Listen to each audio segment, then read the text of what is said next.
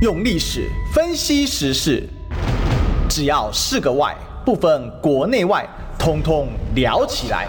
我是主持人李义修，历史哥。周一至周五早上十一点至十二点，请收听《历史一起秀》。欢迎收听《历史一起秀》，我是今天的来宾，呃，李桂敏啊。待会主持人呢马上到，在今天呢，我们还要跟大家先祝福一下冬至快乐。今天是冬至啊，外面的气候冷飕飕的。那今天呢，虽然外面的气候冷飕飕的，但是我相信观众朋友的心里是非常非常暖和。为什么呢？今天是 Elsa 的生日啊，我们大家都祝福 Elsa 生日快乐。好，我们今天的帅哥主持人已经到现场，我们就把接下来的就交给我们今天的主持人。我们欢迎李义修历史哥啊，这个我们谢谢委员哈，这个在喉咙沙哑中来帮我们开个场。啊，跟大家说声不好意思哦，这个稍微晚到晚到了几分钟啊，呃，因为呢，这个刚才啊，我们到台北市议会去，呃，跟杨子斗议员还有熊田议员，我们去开这个关于死刑啊、这个存废的一个讨论的记者会了，一个民调发布记者会。啊，所以这个比较晚哈。那如果大家有兴趣的话，也可以到历史哥的频道呢。哈，我们今天有做直播，其实也是临时决定的，因为之斗议员没有先跟我讲这件事啊。哈，那所以我没有助理啊，所以今天要收东西干嘛的，然后再加上车程啊，因为刚才是也是之斗议员送我过来的，所以也花了一点时间呐。哈，所以呃跟大家说声不好意思啊，是在这里的。好，那我想啊，这个今天当然呢，好，这个立院呢，哦，最近休假了。好，对，OK，到十九号。表决十九号表决哦，那可是这个这周还是应该还有一些立院的大小事啊，是不是？委员帮我们总结，或者是说总结一下今年的整个这个立立院的各种会啊，好，有没有什么跟大家讲一下的？好，要讲立院之前呢，我觉得大家可以感受哈。像我今天就提到，今天刚好是冬至嘛，哈，对，外面呢特别特别的冷了，哈。虽然说有 Elsa 的生日，大家庆贺她，觉得心里很暖，但是实际上面体感的温度呢是非常非常冷。嗯。但是除了体感温度非常冷之外呢，呃呃，还有哈，还有就是我们的这个经济的这个状况呢 也是很严峻。为什么呢？因为我们看到这个呃贸易壁垒，呃对岸的贸易壁垒的调查已经出来了嘛，是。十二项，嗯，对，除了这个出来之外呢，然后他当他发现说，哎，奇怪，我们这边怎么一点感觉都没有，好像 他就马上的这个对于丙烯的部分哈，他在昨天应该是昨天了哈，昨天的时候呢，他也这个公布了哈，所以这个事情其实对我们整个经济啊，可以来讲，它是这个雪上加霜了。对，可是我们看到这个我们的行政官员呢，对于这个部分依旧不闻不问，不理不睬。无感呢？奇怪，我们老百姓都已经觉得这个体感的经济啊，已经是非常非常的糟，然后再加上天气寒冷啊，这我们看到一连串的这个，现在唯一能够这个让老百姓呃心情比较暖和的，除了 Elsa 生日之外，就是期待明年的一月十三号能够政党轮替了。嗯，但除此之外，好像看不出来，就是这个呃我们的行政单位呢。呃，做了什么样的一个事情？尤其对于这个经济的部分，还有对于这未来的冲击，我们看到的呢，只有听到这个行政单位拿一些数据出来，然后欺瞒这个误导老百姓，讲说：“哎呀，我们这个二零二一年是史上最高啦，二零二二年呢是第二啦，什么东西的？”然后就讲说我们的经济好的不得了啦，然后或者是讲说：“哎呀，ECFA 呢对我们一点影响都没有啦。”然后对于对岸的这个动作呢，就讲说：“哎，这个我们不能够接受。”这些的，不管是这个口号也好，或者是说很不务实的这个，只是这个呃，这个我们讲说只是这个打嘴炮呃这样的一个情况来讲，对于整个的体感的寒冬哈，然后对于这个所有的问题它都没有解决。那没有解决之外呢，你还看到就是呃，我们提到这个连带的哈。除了石化业会受影响，除了纺织业，嗯、然后除了这个机器产业会受影响之外，今天也有一个相关的讯息了。哦，其实我们其实都不是觉得这个很乐意啦，但是我们也是要面对的。这个台积电的董事长刘德英啊，嗯，那据说他是要这个呃退休了哈。那当然他就讲说这个时刻，对啊，可能也是为了这个。虽然大家都不好意思讲，但我还是讲一下啦。对。还是讲一下。而且有消息就对了。没有，我还是讲一下，就是说，那你这个亚利桑那州的这个投资的部分，嗯啊，那我们都知道，这个张忠谋张董事长，其实在一开始的时候，他其实是不赞成的，对啊，但是后来不会赚钱的，不会赚钱，还大赔钱。对，因为观众朋友可能不知道，其实台积电在美国投资设厂，这个不是第一招啦。嗯、呃，其实很早以前在西雅图他们也有投资过，那当然就是整个收掉嘛，哈。嗯。那所以呢，有过往的经验，你可以知道，就是说董事长张董张忠谋董事长为什么他在第一个时间的时候，他其实是反对的。但是，呃，对于这个整个的政策来讲，我们讲说以前这个民进党的这个金钱外交显然是。不 work 嘛，哈，没有任何的功效。为什么？他金钱给的钞票给的多的不得了的人，照样跟你断交啊，对不对？所以这个也是可能可以创创全球的记录了哈。这个能够断交九国，这个。也是蛮厉害的，哎，总还可以不下台？对，这也是真的是很厉害哈。那但是呢，我们在企业界里面呢，当然就会有，呃，我我不是说这个是绝对了哈，但这肯定是因素之一了哈。就是那对于呃，在美国亚利桑那州的投资的部分，那呃，这个 Chip Act 部分前美国政府的这个补助有没有到位哈？然后还有就是当时提出来的几个条件哈，就包括这个呃分润啊等等等的有这个。我忘了是四个还是五大的这个条件，那到底那些的条件的部分解决了没有哈？然后当然还有我们的这个呃成员呢，我们这个优秀的这个台积电的员工呢，到海外去的时候，那他的这个薪资的待遇是不是跟当地的薪资待遇是对等的，还是是呃不对低很多啊？对对啊，我都不好意思讲，但是呢住宿的问题啊，他们的抱怨呃抱怨连连了，但是基本上我们这些呃这个加入台积电，还有就是说其他的这个科技产业。的这个员工基本上来讲，呃，其实都是我们的宝贝了哈，因为我们的呃，观众朋友，我们在过往就常常提到哈，国家尤其是科技发展呢，有四大要素啊，一个是技术，一个是人才，一个是资金，一个是市场。市场我们没有嘛，他就没办法。我们呃，台湾就是小嘛，这个你是浅碟型经济，对，他就是没办法。可是你前面你要掌控啊，好，对于人才的部分，我们怎么样子培育呃我们的新生代，我们怎么样子让我们的新生代不是只有在国内而已，然后甚至可以在国际上面发光发热，这个是很重要。然后我们的技术啊，台积电现在之所以能够这个领先的一个原因呢，当然就是说它的这个技术的部分是很领先的。那大家知道，就是这个技术部分呢，一旦这个。呃，国外的这个竞争厂商，我们讲三星也好，Intel 也好，然后等到他们大家都能够迎头赶上的话，那我们的优势就不在了。所以当这个资金啊，资金我们知道看到现在这个呃，美国中美之间的，当然这个我们在继贸易战之后、科技战之后，这个资本战，所以资金的部分呢，你也看到我们像台币的部分也是这个连续的连贬嘛，哈，那最近有稍微比较这个回稳一点了。那我们希望。就是说，这一些的国际的因素呢，因为我们是浅碟式经济，就是就像一个大波浪打来的时候呢，它就会顺势的这样打过来，所以我们总希望我们能够在事前能够有因应的措施，能够备妥，然后能够让这个风浪呃它的影响呢能够降到最低的程度。我觉得这个才是最重要。那回到刚刚台积电，那不免就是外面就有讲说，有些人讲说啊，他就是年纪到了，所以这该退休。可是观众朋友。大家都知道了，在科技业者内呢，尤其是在这个呃这个半导体领域里面，七十岁其实不算老。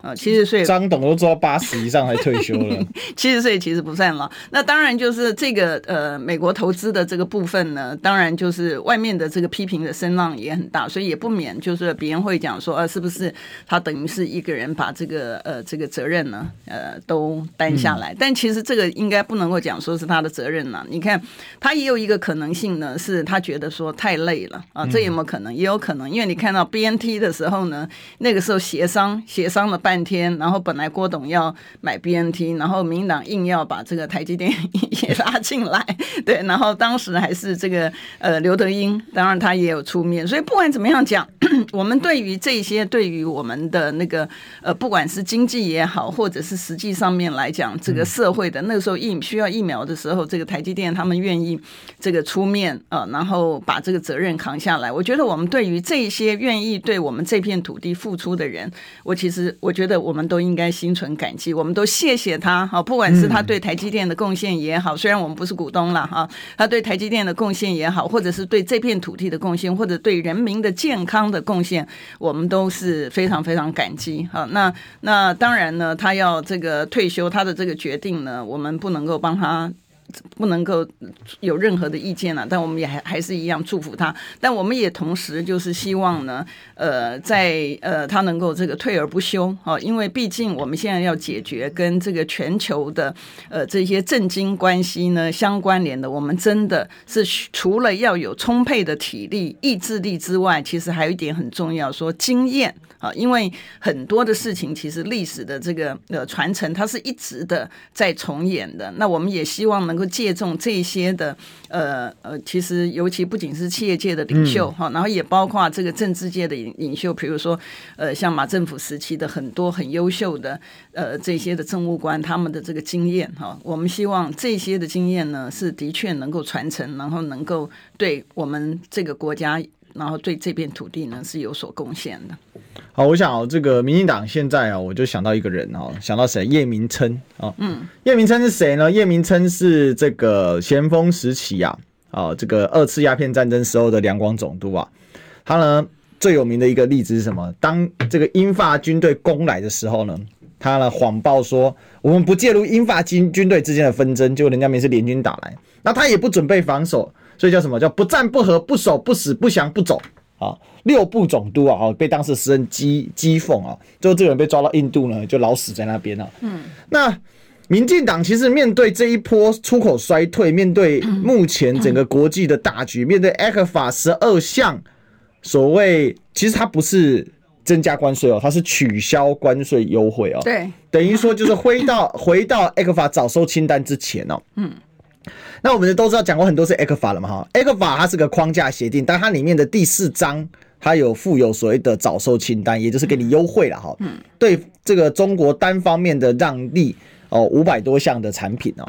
那可是我们呢，对于中国有两千三百多项的两千四百两应该是两千多项了啊的产品呢是。甚至不是直接高关税，是甚至禁止进口。哈，那当中最有名就是大家常在讨论的，像电动车现在很流行啊。那为什么台湾电动车价格始终降不下来呢？因为我们也知道，除了 Tesla 之外，台湾几乎所有的厂牌做的车子哦，都电动车的程度都是说真的，都水准距离一流水准都落差极大了哦，最多就做到油电车了哈。那像对岸的话，基本上他们的混动是以电油车为主哈，这这有个很根本的，油电车是要加油转电，电油车是以充电为主，油油为辅哈，也只应对没有充电或者是长期无法充电的时候，电油车就可以来发挥这个作用。所以这些东西都是民进党到现在完全不去面对的吧？下一代的产业是什么？那天我看那个赵少康在。好像是在联合大学的一个演讲吧，那还是在台大演讲，我有点忘记。反正在学校演讲，他讲到说，他本来要吹一下台湾的 AI 啊，结果去查了一下呢，世界 AI 第一大国，好，现在国际平民美国，第二大国叫中国，台湾呢十名开外，好，根本就看不到脸人影了。所以啊，糟糕，我们叫科技岛还吹不了，好，他自己在那边讲哈，那我是听着觉得既好笑又好气啊，但是这就是我们过去七年多以来啊，我们的执政党啊，将近八年的执政。啊，就是什么都不做嘛，所以我刚才为什么讲叶明琛就是现在的民进党嘛？再说一次，不战不和不守不死不降不走。然后面对 ECFA 十二项，他只会这样鬼扯淡叫说 WTO WTO，ECFA 本身就是在 WTO 机制之下另外去签的这种东西，怎么？如如果就一个解释，从一个历史法律的解释角度，叫做豁免啊，就是 WTO 它有一个规范，它是比较松的，而 W 这个。所谓的 ECFA 它是属于 FTA 型的，它是在这个松的里面更加松的，所以这里面任何的宗旨，只要回到 WTO 的水准，等于说水位是往上升，而不是再往下降哦。所以你去告 WTO 可以干嘛？啥事告不了。所以我讲了半天，农委会啊，现在的农业部陈吉仲最喜欢讲就是告 WTO，结果以前啊委员都解释给我们听了嘛，嗯，没错，根本没告，就是跑去这个 WTO 的。这个研讨会里面讲个两句哀嚎一下，哦，对我好可怜哦，哈，就学一下我们赖副总统嘛，对不对？啊，那台湾真叫足可怜，都这样欺负，哦，对不对？那这个哽咽个两下，嗯，啊，当然现在哨所搬走了，我的赖皮聊之旅还没成型呢，可恶。这这待会我们可以讨论，哎，大家可以讨论一下。但是总之呢，我想回到刚才委员，我想呼应回应刚才说的。这个设厂，嗯，呃，就是对美设厂是不是台积电今年最大的压力？我想绝对是的啦。哦，几乎所有的媒体都在报内外交工。你想哦，堂堂台积电给台湾去美国的员工，那是什么样的待遇？我就直接直白讲，然后连美国员工都嫌台积电在美国的劳工状况是很糟糕的。哦，这不是我讲哈，人家评比就只有三颗星。好，然后你的人才基本上到期大概就被 Intel 挖走了。所以可悲的地方在于，台积电台湾叫幸福企业，哦，至少不幸福，至少给的大气。到了美国，连粗粗的租区区的租屋津贴都跟员工斤斤计较，计较到那一种像是一颗莲一颗米都要跟你算的那种程度。为什么？因为一个不赚钱的一个状况其之下，他一定只能做这个预算控管。那做预算控管结果就是台积电在美国臭不可闻闻，然后直接被美国的这些劳工打上三颗星的大负评，这就叫血汗企业没人要来的那一种。那。这是蛮台湾的可悲了哈，我们的护国神山就这样活生生的被民进党给送出去了，然后呢，还不能让人家讲，你现在讲叫做四个字叫认知作战。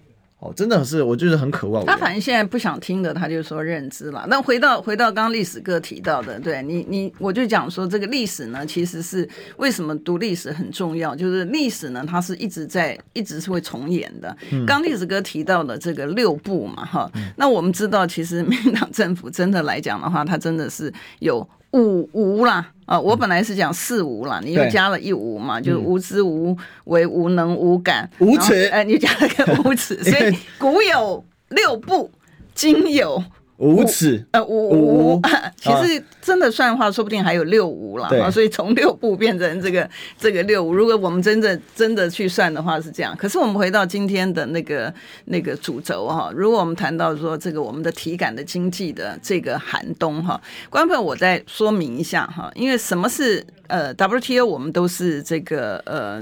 它是以经济体嘛，啊，所以我们大概不管是我们也好，或中国大陆也好，美国、日本啊，各各个都是在这个里面。可是呢，在这个呃最近呢，原来这个 WTO 体制之下呢，是这个全球经济、全球的这个供应链啊，就是每一个人有每个人的擅长的这个部分。比如说像在这半导体的制造的部分呢，就是我们那美国的部分呢，它其实是对于设计的部分。所以你看它的不管是呃这个 MD。也好啊，或者是这个这个呃，我们讲说 NVIDIA 啊，或者是它其他的什么 Qualcomm 啊，这些的，它真正的制造的地方是哪里？是其实就是我们嘛。对。可后来他发现说，哎，这个地缘政治的这个关系呢，他觉得说，哎，这个如果继续的就是留在台湾的话，对他的来讲，他有风险啊，因为万一这个两岸之间有什么样子风吹草动的话，嗯、那它的影响呢是全球的。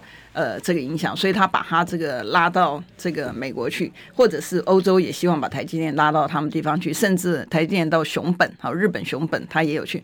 这个从他们各自国家的这个角度上面来讲，我们也可以理解。好，虽然我们不认同啊，我们不认我们不认同，但是我们可以理解。好，那我们另外一方面讲说，为什么 ECFA 呢？原来是对我们有利。你记不记得原来签 ECFA 的时候，民进党也很厉害的一点，他一定要把 ECFA 污名化。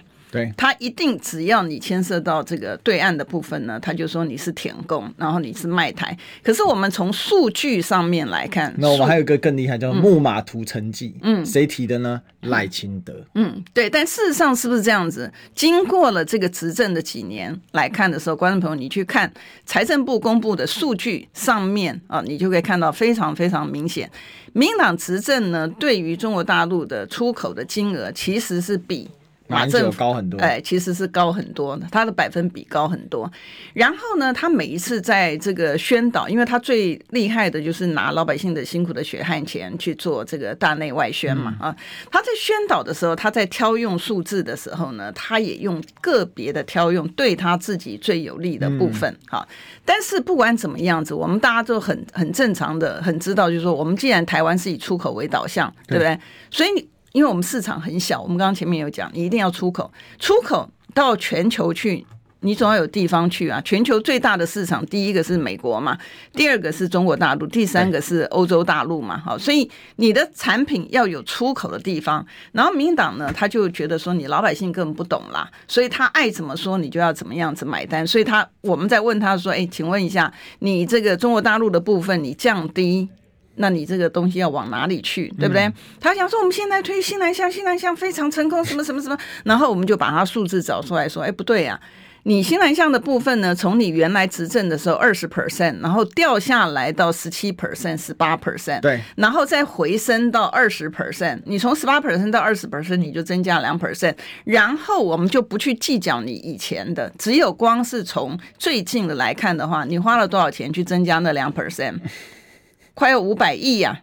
那现在我们的我们对中国大陆的这个出口的数字呢，从一月到十一月的部分呢，现在出口的百分比是占我们出口的三十五 percent，有没有从四十三 percent 掉下来？有。然后说这样很好啊，这个鸡蛋不能放在一个篮子里，我们要分散所谓的投资风险，尤其面对敌国敌情的阴影。对，所以我们减少对中共的经济依赖。对，这一点呢，是我们抗中保台一个非常重要的。台湾的未来啊，应该要多跟民主国家来往。是，但问题就是说，对，但问题是说，你是。你是限制还是你是抑制？它是完全不一样的，对不对？你你今天你今天是不到这个呃对岸去，可是你到别的市场去，我给你拍拍手，我给你我真的要给你拍拍手，因为你就是把你的风险降低，这个是没有错。但问题是说你不去到对岸。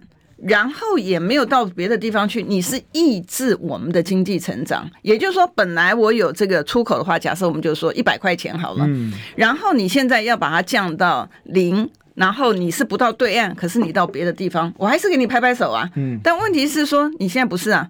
你现在是一百块钱不出去，然后呢，到别的地方呢，他也不出去，那他到哪儿去了？你不是让我的一百块钱变成零吗？所以怎么会对于我们的国国家也好，对于我们老百姓是有利的？所以你根本我在一而再再而三问说，你是要让他到哪里去？答不出来，答不出来就是答不出来。可是他还是要喊，嗯。摊开我们现在那个出口数字哦，刚刚委员讲的非常对，因为比如说我们对中国出口少一百块，对。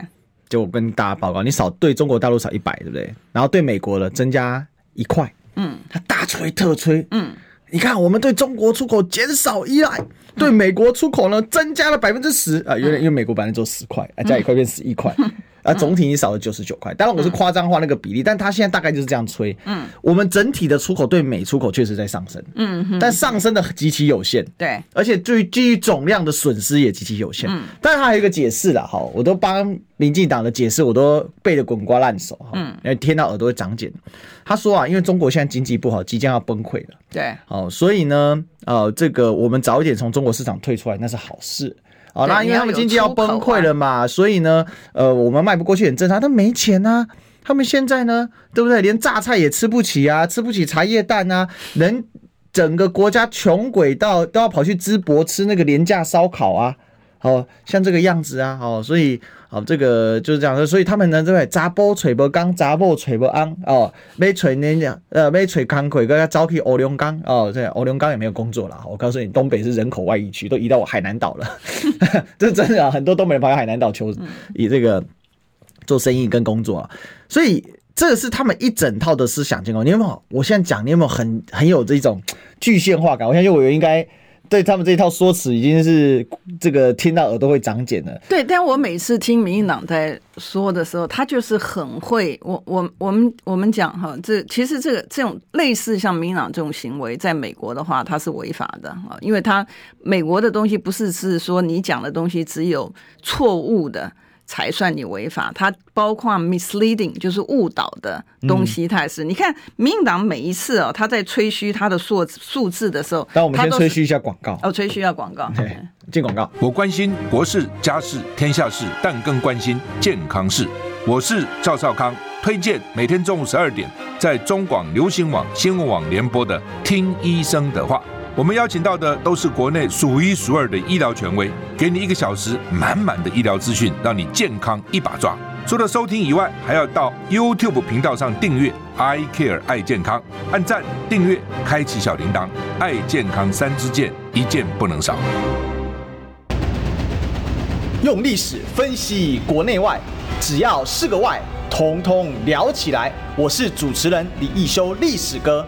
请收听《历史以奇秀》，欢迎回来，这里是《历史易起 SHOW》的现场啊！我是主持人历史哥李一修，我们继续追寻历史，追求真相。我们今天现场大来宾呢，是我们李桂明委员。哎，一修好，各位听众朋友，大家好。好，我们来看听听看，刚刚委员说要吹嘘什么？哎，我吹嘘之前，我我们是不是要先秀一下我们观众朋友？我们那个因为呃，接下来哎，圣诞节，然后我们谢谢谢谢我们凯凯啊，然后那个呃。助理的这个准备，而且今天还有一个重要节日，你知道吗？什么？今天是冬至啊！对对对，冬至，我们一开始讲了。对，我们一开始啊，对，应该我有讲冬至。刚刚有人在提醒哦，这个大家也祝大家冬至，呃，冬至好像没有快乐的。有冬至快乐啊！冬至有快乐的吗？冬至是平安呐。哎，对，我跟大家说很多节庆哦，大家搞清楚。嗯，这比如说像是这个端午节，只能讲安康。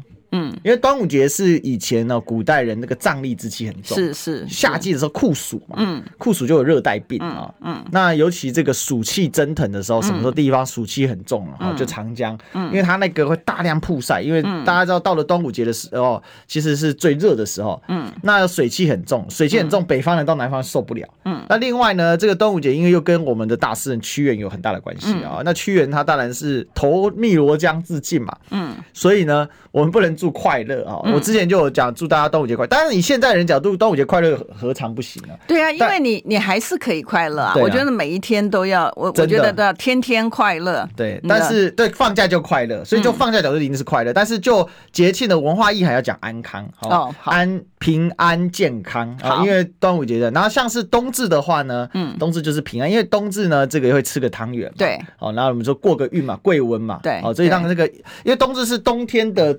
这个转换点嘛，哦，就这个我们的，当然地球会继续冷，因为它那个气候是会越来越冷。但整体来讲呢，都过了冬至之后，它就是一整个这个太阳最短的时期就过，接下来日照要开始增长了。嗯，所以呢，这个冬至等于是整年节气的一个底点。嗯，哦，它是个顶底点，也是个顶点，就是月这个所谓的日夜的底对要兑换的这个点上。所以呢，冬至的平安为什么？因为我们这个。华人哈是追是阳光的民族，嗯，我们对太阳啊，哈，对于这种阳光的这种比较正向啊，对，所以呢，它一个阴阳不同，阴阳，但是讲求阴阳调和，但是喜欢这种阳光伪光正嘛，因为毕竟是农业民族，对太阳的需求就比较高啊，嗯，所以呢，在这个时间节点呢，讲平安，为什么？因为在漫漫长夜之中，能够度过呢一个晚上。转换一下节气是这样来的，对，很重要，跟大家报告一下。对，可是观众朋友喜不喜欢刚才这个怡轩帮我准备的这个圣诞节？对，不是这个这个头箍啊，你知道，因为它很有这个圣诞节的这个氛围哈，红色。然后这个我们历史哥头上的这个麋鹿角呢，是凯凯这个帮这个历史哥这个 也可以大家看一下，哎，对，真的很可爱，这今年新弄的吧？嗯，这个他很体贴。去年没有欢迎我们这个空中的朋友加入 YouTube 才看得到。哦哦哦，对对，我们现在中广新闻网在冲刺三十万订阅啊，我们现在二十八万，很快耶，真的哈，对哦，那剩下两万的目标，所以大家一起来加入我们的 YouTube 行列，搜寻中广新闻网，对，那就可以看到我们的影片啊。然后呢，重点是什么呢？重点是如果你来不及听广播，你还可以回放，对，好，你可以 replay 一下，OK。因为年轻朋友其实我我相信这个大应该是都是在网上比较居多了哈，因为呃，其实历史哥的节目受欢迎呢。呃，也是因为就是直来直往，所有人的议题呢，我们会直接的，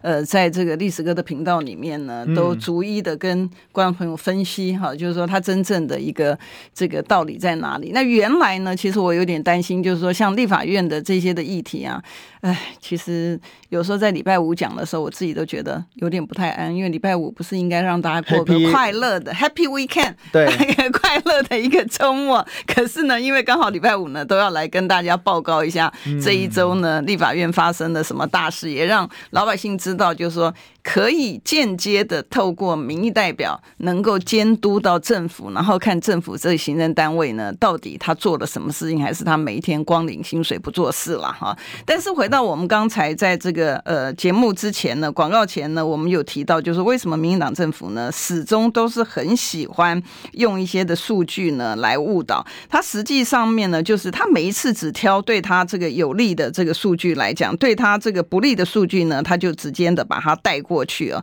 这个就是他一向的这个手法。所以除了我们除了在历史这个节目里面一再提到的这个呃我们的经济成长率也好，或者是通膨也好，我就举再举一个例子。我其实最近呢有把这个数据呢用文章的方式呢呃有呃提出来好给观众朋友，就是我们看到民进党政府呢，他吹嘘他最厉害的部分呢，他强调说他两百两千。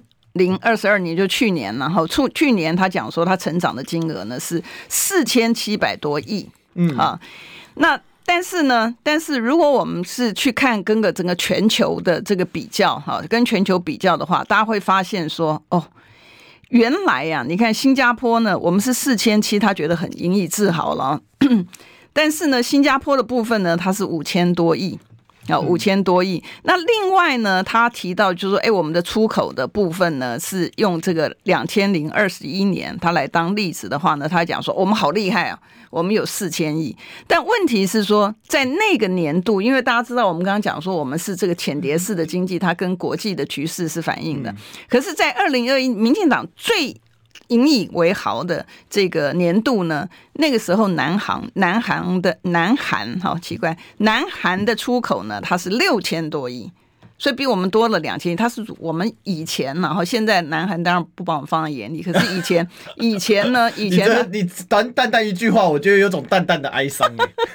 对，但这是实际上面的情形啊。那我们看日本啊，日本呢，它在。民党最引以为豪的二千二零二一年的时候呢，它是七千多亿，嗯，就连新加坡，好，新加坡它的人口、它土地都比我们少，它在二零二一年的时候，它是四千五百六十八亿，对，所以你看看这些的情形呢，跟我们原来哈在这这个呃国民党执政的时候，我们那时候还是四小龙之首，现在呢，我们已经变成四小龙之末，可是呢。他知道这些数据的时候，他就不去提四小龙，他只有提他的部分啊，就只有我们了。他现在还有一招啊，他说四小龙之后，不不不不，我们是新四小龙。嗯，然后他就去把那个东南亚一些国家再加进来。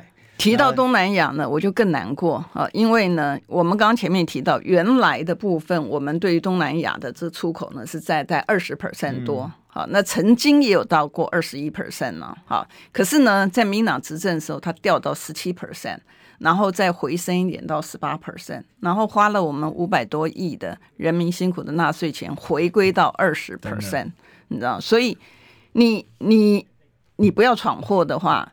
那就是说，你你就算不要闯祸，不要花老百姓的钱，那你能够维持，因为民间我们我们所有的动能，其实是在我们的这个民间，对民间的企业呢，真的很努力。然后甚至于民间的这个中小企业，我们中小企业是大宗嘛，哈，甚至于中小企业呢，以前呢，过往人家讲说，哦，厉害，台湾人是什么样子呢？嗯、拿着。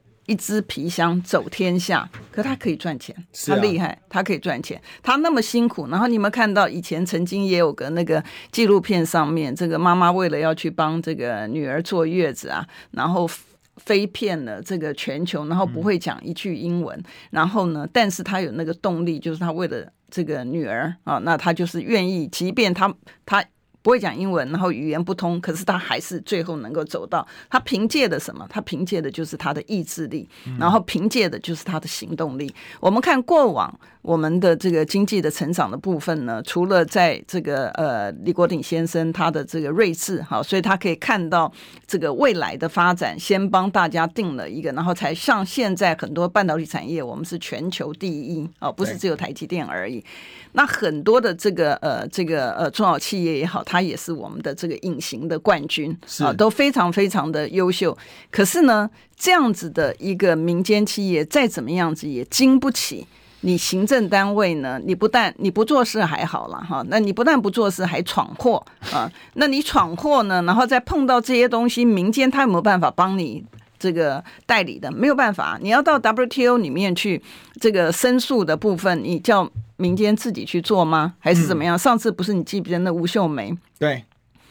他他是居然能够把那个种类，他食药署长，哎，他不懂的东西，他还要捞老在捞在身上，捞在身上，什么事也不做，然后就是把时间拖延掉，然后最后受害的还是我们的民众，然后受害民众之后，最后解决呢，还需要地方政府，需要民意代表去解决这个问题。如今我们的民意代表除了要代表民意之外，还要兼任 这行政单位。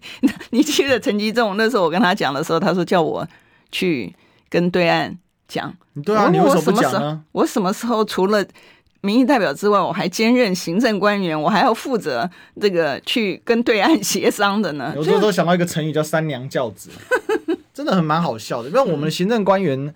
说真的，民进党的行政官员哪有在把立法委员放在眼里啊？嗯，就是把你当立法会吧。嗯，然后他甚至他们现在，因为他们长期对于在野党的立委是用这种霸凌、反咨询的态度，所以他们也常常的有时候那个态度没有收好，嗯，就也会对他们自己同党的立委啊，嗯，展现那种傲慢的态度。有啊，你忘了他？啊、他行政官员不是直接就叫？那林俊宪前阵子不是垫那个速发部吗？嗯。那速发部最烂的部嘛，嗯、就是花了国家两百多亿，嗯，还不论前瞻花的钱哦，结果这个诈骗增加了三成嘛，嗯、然后电信诈骗这个更是暴冲嘛，嗯，然后结果邻居们生气啊，就说、嗯、啊，你还花那么多钱去坐飞机，嗯，他们也是在那边鬼扯淡啊，嗯，讲东讲西的，这、嗯、很扯啦，嗯，其实我是觉得，就民进党他这个执政最大的毛病在哪里呢？就是。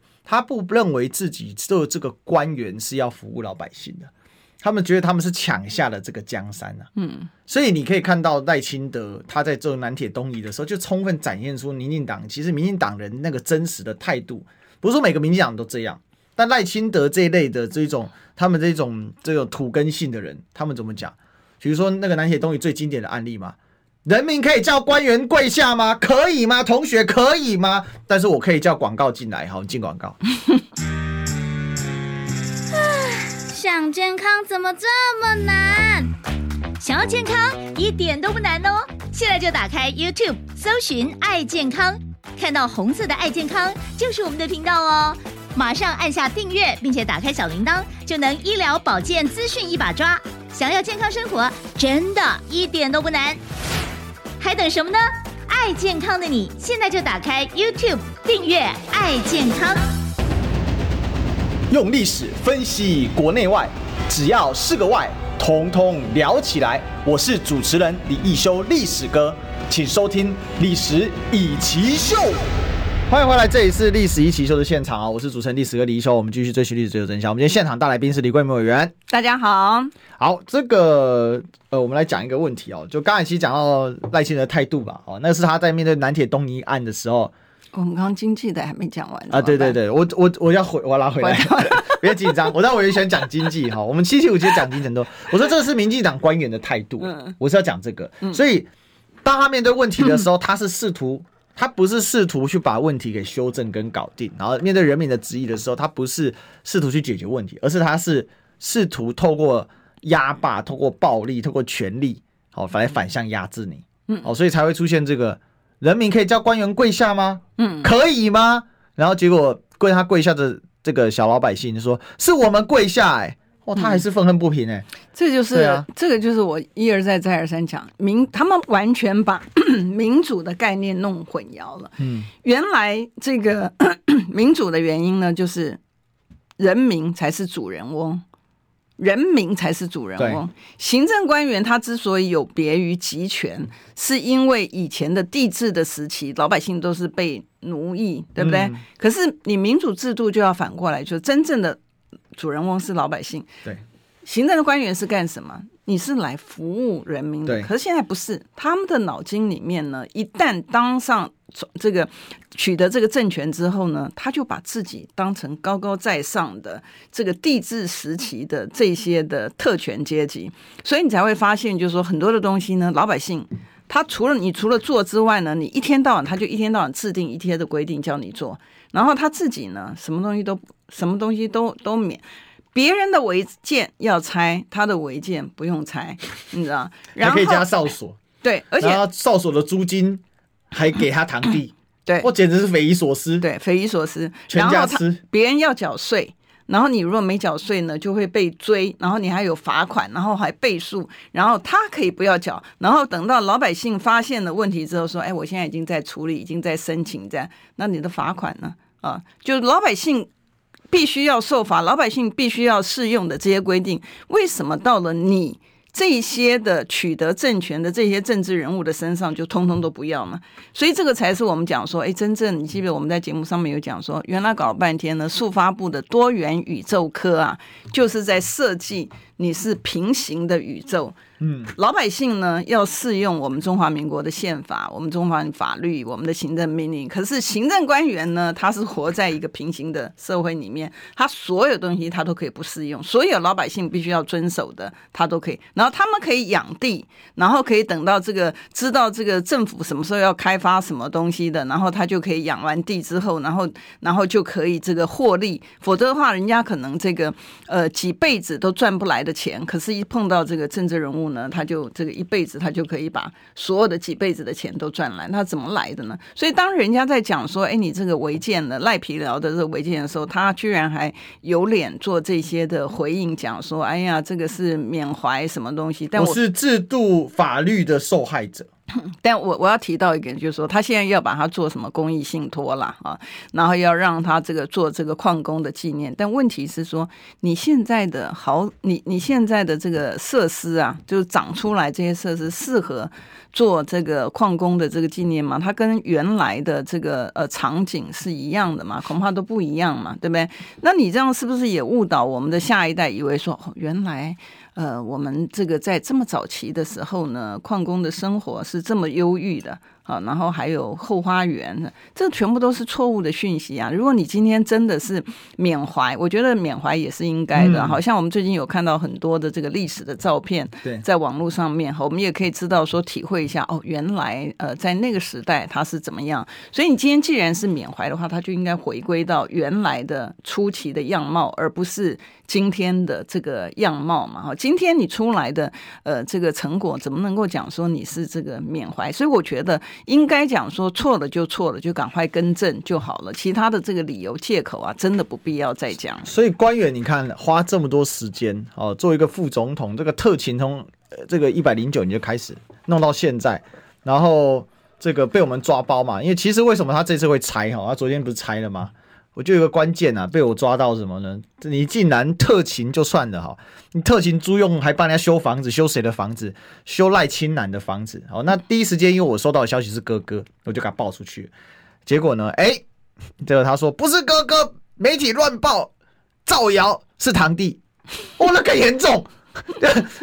你亲哥吃就算，连你堂弟都能吃，所有人都分一杯羹。而且你看哦，到现在他们被挖到那个标案三十六万八千。嗯，四年起一个月才八千块，他可以大方的讲出来说，我租金才八千块。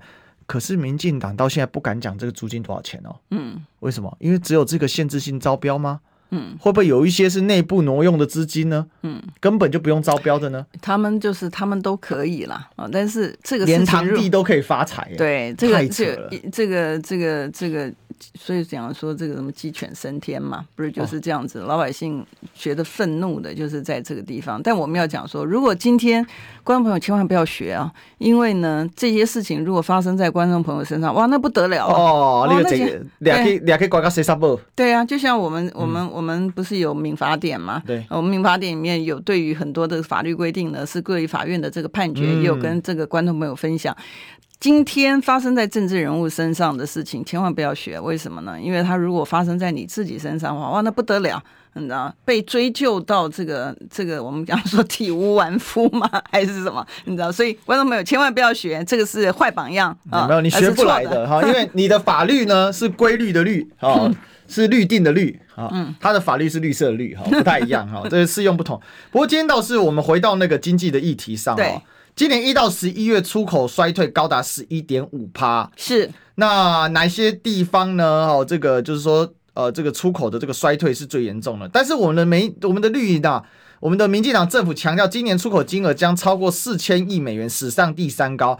二十年来经济最好的时刻就在这三年，因为呢，前年、去年、今年呢，刚好是历史前三高。对，我的天呐，哈，那我我是这么觉得啦。民进党干脆哈，以后不要什么亚洲四小龙，我们哦，这个我们去比较什么？我们叫亚洲四天龙，哈，跟谁比？你知道吗？我们跟缅甸。